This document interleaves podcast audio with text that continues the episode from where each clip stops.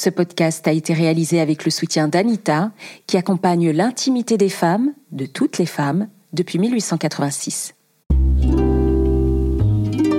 Dans la première partie de l'emprise, disponible sur toutes les plateformes, Annie, la mère, raconte comment elle a vécu pendant 38 ans sous l'emprise d'un homme violent.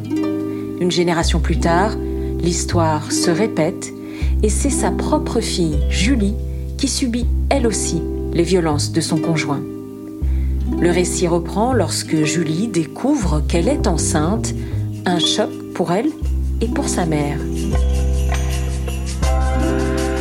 Je m'appelle Aïda Touiri et vous écoutez Tu seras une femme. Attention, cet épisode ne convient pas à un jeune public. Parce qu'un jour j'avais mal au ventre et euh, ma copine me dit euh, va faire un test de grossesse. Alors moi je lui dis mais n'importe quoi, qu'est-ce que tu racontes?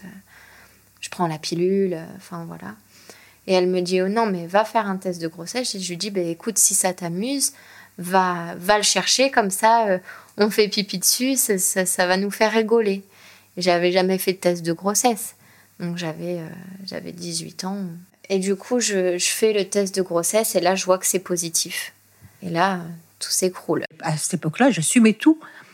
Julie travaillait pas, euh, j'assumais le, loyer, l'électricité, le gaz, le plan de course. Euh, ben, pour moi, c'était énorme, plus plus mon loyer à moi. Puis moi, je reprenais une entreprise, donc j'avais pas pas 10 000 euros de salaire par mois, j'avais que 2500 euros de salaire. Donc euh, quand il faut payer ben, tout ce qu'on payait, voilà, c'était très très difficile. On a eu beaucoup de coups de gueule par rapport à ça. Voilà. C'est vrai qu'après, j'étais contente de voir ma fille. C'est vrai que bon, Julie était complètement épanouie de toute façon. Euh, dès l'âge de, 10 ans, Julie, c'était son rêve, c'est d'avoir un bébé. Donc c'était pour elle, c'était quelque chose de, de, de, merveilleux. Je vis très mal ma grossesse déjà de 1, bah, parce que ben, cet enfant, je le, voilà, je, je le voulais pas. Je voulais faire des, des études et, et, avoir le métier euh, qui me plaisait. Et du coup, bah, déjà, le fait d'avoir un enfant si jeune, c'est ça me bloquait déjà. Après, bah, chez moi, c'était c'était très très tendu parce que à partir du moment où j'étais enceinte, c'est à partir de ce moment-là que les violences ont commencé. On ne parle pas euh, voilà de, de, petites violences, hein, euh, c'est vraiment voilà il m'a cassé les dents, la mâchoire, les côtes. Enfin, quand vous rentrez chez moi, c'était euh, des scènes de crime, hein, c'était du sang jusqu'au plafond. Il était très violent, il voulait pas que je sorte, même pour aller chercher du pain. Il regardait mon téléphone, il, m'enfermait à clé dans la maison. Donc je profite pas de ma grossesse. Je, suis triste tout le temps. Et, et j'ai peur tout le temps. J'ai peur qu'il me frappe. De toute façon, de demander de l'aide quand tu es dans l'emprise de quelqu'un comme ça et que tu as peur pour ta vie, et pour le coup, pour la vie de ton bébé qui est dans ton ventre, aussi tu ne demandes pas forcément d'aide. T'es, es, voilà, es dans ton truc, quoi. Tu, tu, te renfermes dans ton truc. Je suis malheureuse et il y a ma fille qui, qui grandit dans mon ventre, quoi. Mais moi, ma colère, je la remettais sur ma copine alors qu'elle y était pour rien. Et au final, ben, un jour, elle m'a dit que c'était terminé et elle s'est barrée. J'étais enceinte euh, de 7 mois, je crois. Je commence à avoir des, contractions euh, euh, à 2 heures du matin. Donc je me fais engueuler par le père de ma fille parce que bien évidemment je le réveille vers 9 euh, euh, heures. Il y a mon père qui m'appelle et du coup je lui dis que voilà j'ai des contractions et tout. Et mon père travaillait au Havre. La maternité était pas loin. Il est venu me chercher, m'a déposé à la maternité et ma mère voilà m'a reproché que pourquoi j'avais demandé à mon père de m'amener à la maternité. J'arrive à la maternité et je cherchais beaucoup de réconfort auprès de la sage-femme. Et euh, le père de ma fille vient et il s'assoit sur un siège et il me regarde. J'avais envie de vivre ce moment avec le père de ma fille et de vivre quelque chose euh, de beau, un peu comme tout le monde, que quelqu'un te tienne la main et, de souffrir avec la personne que t'aimes. Et du coup, je pensais à ma copine qui m'avait lâchée il y a pas longtemps et j'avais envie que elle, elle soit là, en fait. Donc, du coup, le père de ma fille, lui, il part. Et je reste avec la sage-femme qui a été hyper gentille. On me fait euh, la péridurale et comme rien rien n'arrive jamais bien dans cette vie, la, péridurale ne fonctionne pas. Et du coup, je, souffre, mais comme on ne peut pas imaginer, j'ai des contractions horribles et le, cœur de ma fille commence à battre de plus en plus doucement. Donc du coup, il décide de me faire, euh, de me faire une césarienne en urgence. Le médecin me demande si je sens les petites incisions euh, de, de scalpel sur mon ventre et j'arrête pas de lui dire oui, je sens. En fait, la péridurale n'avait vraiment pas marché. Et il a dit non, on l'ouvre, c'est pas possible, elle ne sent pas. Et au final, ils, m'ont éventré parce que je sentais tout en fait. Donc du coup, j'ai hurlé, j'ai hurlé et là d'un coup, ils ont dû me shooter, euh, je sais pas quoi. Et je me suis endormie et ma fille est née. Pour moi, c'était vraiment horrible parce que déjà, j'ai pas eu une grossesse heureuse, mais je m'y étais fait au fait de me dire que je vais être maman, je vais accoucher, je vais avoir un petit bébé à côté de moi. Au final, j'attendais quand même, même si ça se passait pas bien avec le père de ma fille, j'attendais un peu d'amour de sa part et j'en ai pas eu. Et au final, quand j'accouche, je, je suis pas là parce que je suis complètement endormie, donc je me réveille plusieurs heures après et j'ai même pas vu ma fille naître. Et du coup, j'ai l'impression que j'ai bah, tout loupé parce que j'ai loupé mon accouchement, j'ai loupé même la naissance de ma fille. Et je la verrai jamais, en fait, sortir de mon ventre. Pour moi, dans mon cœur, c'est le drame de ma vie.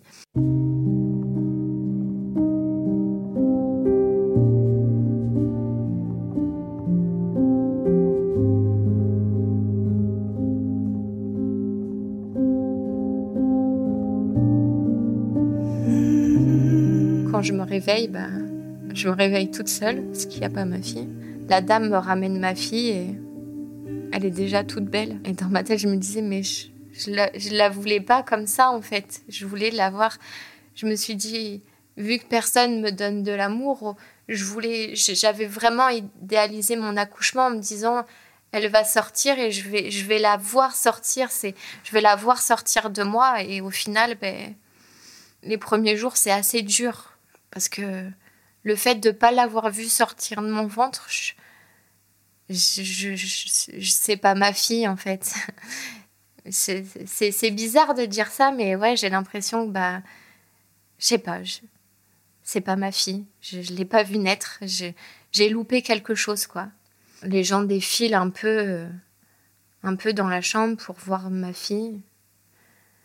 Et moi, j'ai l'impression un peu d'être un fantôme au milieu de tout le monde. Et le père de ma fille, il, disait euh, c'est la dernière fois du coup que je peux profiter de mes amis, donc euh, euh, je vais faire un barbecue, je vais faire ci. Et au final, il est venu voir sa fille peut-être une fois ou deux à la maternité comme ça en coup de vent. Le clou du spectacle, je demande à ma voisine d'aller me chercher des affaires, puisque du coup, bah, lui me ramène rien de la maison et j'avais besoin de, de, conneries. Elle vient à la maternité, je lui donne mes clés. en fait, il était en train de, de coucher avec ma meilleure amie chez moi. Donc pendant que moi je suis en train de pleurer à la maternité et dans ma tête je me dis j'ai 19 ans mais je me dis mais c'est quelle vie ça?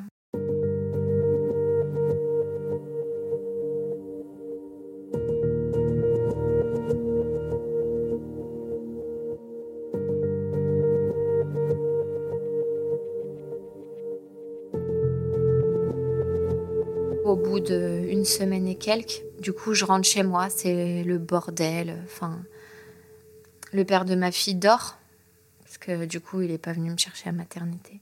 Donc, j'essaye de pas faire de bruit. Je, voilà, je m'occupe de ma fille. Je commence à ranger la maison parce que c'était catastrophique.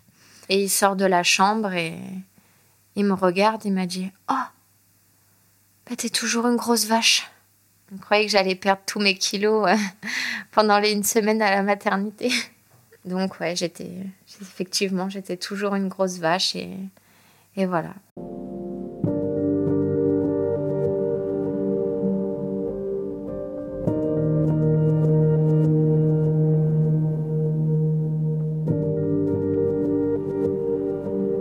Elle m'appelle euh, peut-être une heure après. Elle me dit Maman, est-ce que tu peux aller euh, faire des courses? C'est un dimanche. Elle est sortie un dimanche.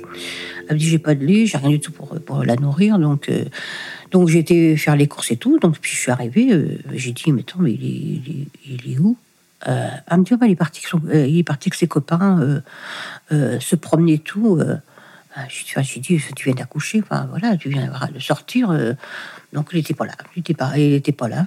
Et, donc, bah, au bout de, on va dire, deux ou trois mois, à chaque fois que j'arrivais, bah, Julie avait son matelas dans la chambre de sa fille. Lui, il dormait dans, la chambre. Lui, dormait jusqu'à des, je sais pas quelle heure le, matin. Donc, euh, je voyais bien que Julie savait pas. Julie était devenue une tristesse. de toute façon, j'avais l'impression de me revoir. J'avais l'impression de me revoir. Euh, pas de sourire, rien du tout. Euh, triste, triste. Et puis, puis toujours sur les nerfs, toujours. voilà, elle, elle supportait pas. Et puis. Et puis, puis moi, j'en ai eu, ai eu assez aussi de, de, de, subvenir à, ses besoins à lui. Donc un jour, je l'ai appelé. Je lui ai dit, écoute, voilà, euh, euh j'ai dit, moi, tu me payes, tu me payes la moitié des frais. Je lui dit, moi, je suis pas, je suis pas d'accord que de, de, de, de, de t'assumer. J'assume ma fille, c'est logique, mais t'assumer toi, je, je suis pas d'accord. Plus ça allait, moins il était, il était euh, avec elle. Et un jour comme ça, je lui ai dit, ça peut plus durer. Moi, je peux plus assumer le loyer. Tu vas prendre un, appartement, mais toute seule. Et, voilà, tu, tu vas arrêter avec lui. Et Julie s'est installée après dans un autre appartement. Mais lui, toujours, il venait toujours la voir, il était toujours aussi violent. Je lui ai interdit de venir dans l'appartement et, et Julie, euh, Julie m'appelait pour me dire qu'il était là. J'étais obligée de venir, de, de, de, le virer de l'appartement parce que les bleus, les bleus, les bleus, je le voyais de façon. Je voyais bien qu'il y avait un problème. Hein. Puis même la tête de Julie, enfin, elle était, elle était moi j'étais de toute façon exactement la même tête, euh, les traits tirés et tout, euh, je voyais bien que ça allait pas. De toute façon, elle mangeait plus, elle avait énormément maigri. Euh, on voyait bien dans sa vie que ça allait pas.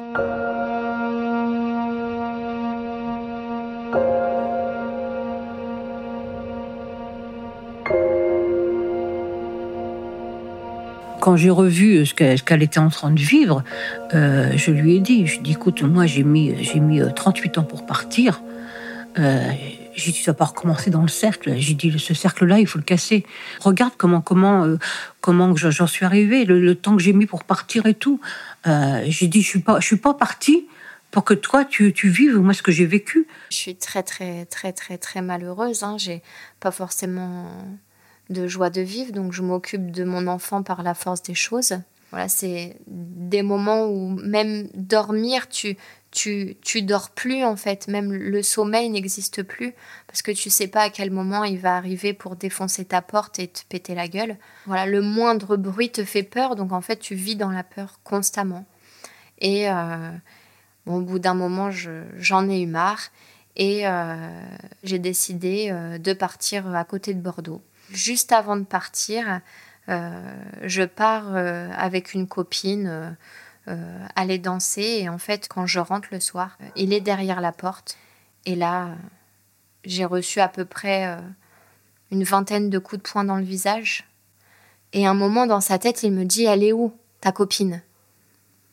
Et là, il part pour aller voir où se trouve ma copine. Je sais que je vais mourir si je reste dans l'appartement. Et je trouve une force surhumaine. J'habitais dans une tour, donc j'arrive à monter, à monter, à monter. Il devait être à peu près 6 heures du matin. Je sonne aux portes. Chaque porte que je vois, je sonne, mais personne ouvre parce qu'il est très tôt et c'est un dimanche matin. Et euh, j'arrive à une porte euh, et je m'en rappellerai toute ma vie. J'arrive à sonner, mais du bout du doigt et je tombe par terre. Et euh, la personne ouvre la porte, voit que je suis bah, en sang et je suis par terre et je vois une mare de sang autour de moi couler complètement et la personne ferme la porte. Et je l'entends. Je l'entends crier T'es où? Mais moi je suis en train de tomber dans le coma et, et du coup je suis devant la porte et j'entends les voisins qui appellent les pompiers de chez eux.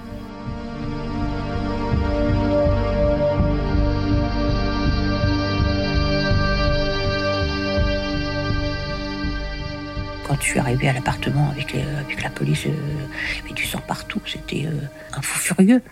Un fou furieux. J'ai dit à la police, j'ai si vous le trouvez pas, moi je le trouve. J'ai dit, vous avez intérêt à le trouver parce que j'ai dit, moi, je, peut-être qu'il m'en mettra plein la figure, mais il n'en prendra aussi. Hein. Là, j'étais hors de moi, hors de moi. Je, il n'aurait pas fallu que j'aille en face de moi ce jour-là. Je crois que je le démolissais, je le démolissais. J'avais un trauma crânien, les côtes cassées, les dents pétées, la mâchoire cassée, le nez pété. Enfin, j'étais, j'étais défigurée, j'étais Elephant Man. Hein. Les pompiers étaient vraiment choqués et les infirmières de savoir comment je pouvais être vivante déjà et comment j'ai pu trouver la force de monter les marches. Et je leur ai dit, mais je savais que j'allais mourir. Et la, peur de mourir m'a donné cette force.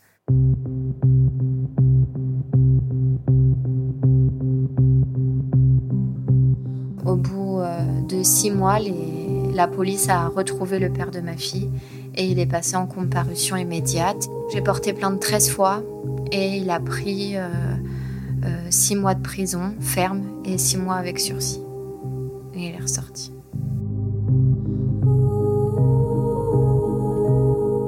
J'arrive dans le sud, j'ai tout quitté. Ma mère décide de venir où j'habitais.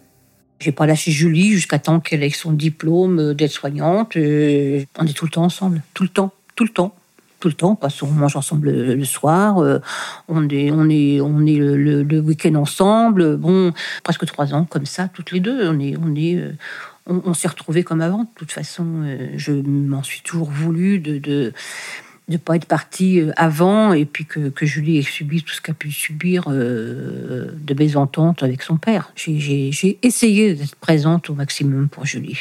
C'est vrai qu'elle était elle était très présente et trop présente parce qu'elle elle, s'inquiétait tout le temps pour moi, mais voilà, j'avais j'avais ses angoisses parce qu'elle supportait pas euh, bah, que je la laisse toute seule ou que je lui donne pas de nouvelles. Donc ma mère repart en Normandie euh, parce qu'elle elle, trouvait pas de travail euh, à son âge là où on habitait et moi je m'installe sur Bordeaux. Ça se passe très bien. Je suis avec ma fille, tranquille, je fais ma petite vie.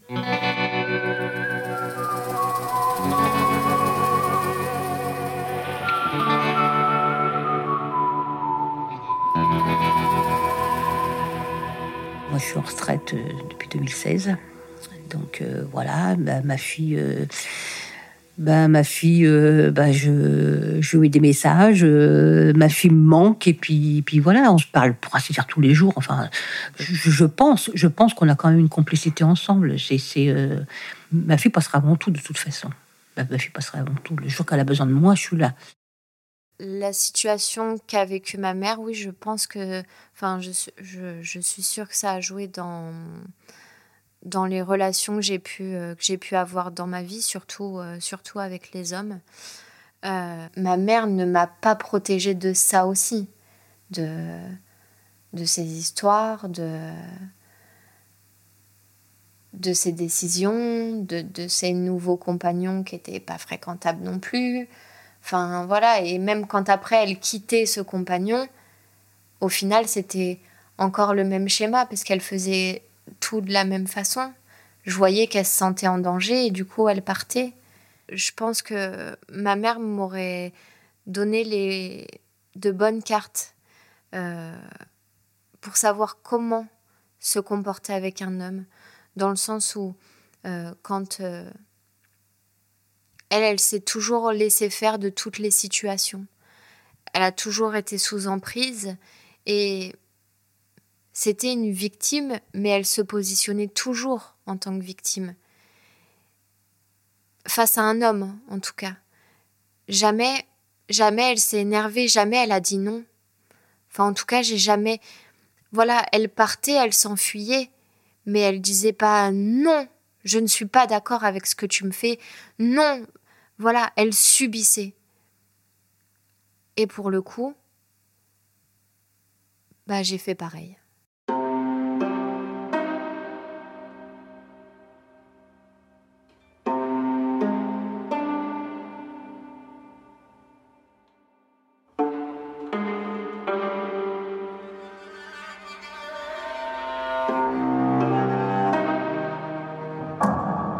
Il a fallu qu'il y ait euh, cette, manifestation de, nous toutes, le 25 novembre 2018, que, je me suis dit, bon là, il faut que j'y aille, parce que j'ai vu le, parcours, mon parcours, mais j'ai vu le parcours de ma fille en, déposant plainte sur plainte qui avait absolument rien de fait.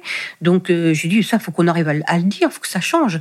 Donc de là, j'ai commencé à manifester. J'ai eu une journaliste qui est, venue me, voir lors de la manifestation, et puis donc qui m'a demandé euh, si je voulais bien témoigner. Et puis elle m'a dit, mais vous inquiétez pas, vous inquiétez inquiétez pas, votre, votre visage sera, sera flouté, il y aura juste votre témoignage et tout. J'ai dit non. C'est justement, c'est pour ça que je suis là aujourd'hui. C'est justement pour montrer aux gens qu'il y en a marre de se cacher. Et j'ai dit non, je, je, veux témoigner, mais je veux témoigner à visage, à visage découvert. Une insulte ou un coup, c'est pas, c'est pas quelque chose de banal. C'est qu'il y a quelque chose qui va pas. On, on maltraite pas des gens, euh, on les frappe pas, c'est pas de l'amour. Non, ça, ça, ça s'appelle pas de l'amour du tout. Au premier coup, première parole, il faut partir. Mais surtout, surtout, il faut avoir son indépendance financière. Il faut que les filles aient de quoi euh, pouvoir vivre. Parce que moi, ce qui m'a tenu pendant 38 ans, c'est que j'avais pas de salaire. Donc ça a toujours été son mot. Tu pourras pas jamais partir, t'as pas de sous. Tu feras quoi? La pute? C'est tout ce que tu es capable de faire.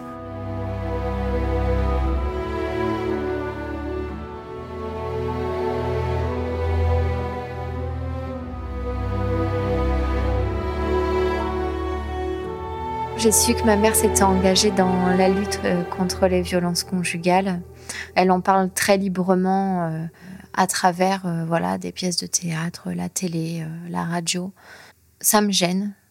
Ça me gêne parce que ben c'est son histoire et c'est un peu une partie de mon histoire.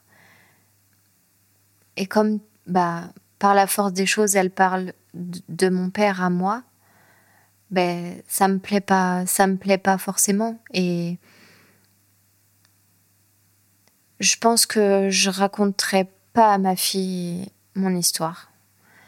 Euh, je pense que j'ai vécu des choses qui sont quand même euh, très douloureuses et après c'est ma façon de voir les choses, mais je pense qu'on qu'elle n'a pas besoin de de ressentir ma douleur pour grandir. Je suis à toutes les manifestations du Havre quand il y a des sittings ou n'importe quoi, quand il y a des femmes, je suis toujours présente. Pour moi, c'est un combat parce que parce que parce qu'il faut que ça cesse. On peut pas tourner la page. C'est euh, on peut avancer, mais on peut pas tourner la page. J'ai essayé à plusieurs reprises.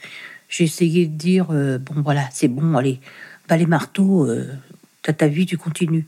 Mais c'est impossible, c'est impossible de d'oublier de, et puis euh, c'est la souffrance, je l'ai toujours, toujours on est, on est cassé, on est vidé. On peut pas oublier. Quand on nous a pris pour rien, qu'on nous a répété à longueur de journée qu'on n'était qu'une merde, bah, ce mot-là, il il est ancré en nous. Avec tout ce qui m'est arrivé, moi, j'ai j'ai envie de vivre ma vie, de faire des choses euh, voilà qui me plaisent, des choses simples de la vie qui peuvent me rendre heureuse. Et euh, je pense que quand on on remue trop le passé parce que les histoires euh, voilà de violence conjugale de certaines femmes nous ramènent toujours à notre propre vie à nous à tout ce qu'on a pu vivre et je pense que c'est pas bon de trop remuer le passé parce qu'après on vit dans le passé et on en oublie le présent.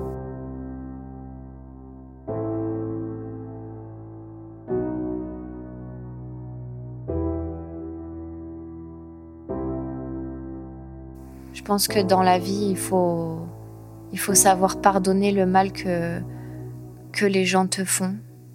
Essayer de te souvenir euh, que des moments de bonheur qu'il y a pu avoir ou, des moments positifs, même s'il n'y avait pas forcément de vrai bonheur. Et qu'il faut savoir pardonner pour, euh, pour guérir son cœur. Je m'appelle Aïda Touiri et vous venez d'entendre Annie et Julie me raconter leur histoire. Je voudrais leur dire ici toute mon admiration pour ce qu'elles sont, fortes, même si elles en doutent parfois. Je les remercie énormément pour leur confiance et j'ai une pensée toute particulière pour la fille de Julie que j'ai rencontrée aussi. Cette émission a été réalisée par Nathan Sanchez et mixée par Édouard Bonan. N'hésitez pas à liker, commenter et partager cette histoire. Vous pouvez aussi m'écrire sur les réseaux pour échanger autour des questions de transmission. Ce podcast n'existerait pas sans le soutien des équipes d'Anita, marque engagée auprès des femmes. Je leur en suis très reconnaissante. Merci à vous aussi pour votre écoute et à très bientôt.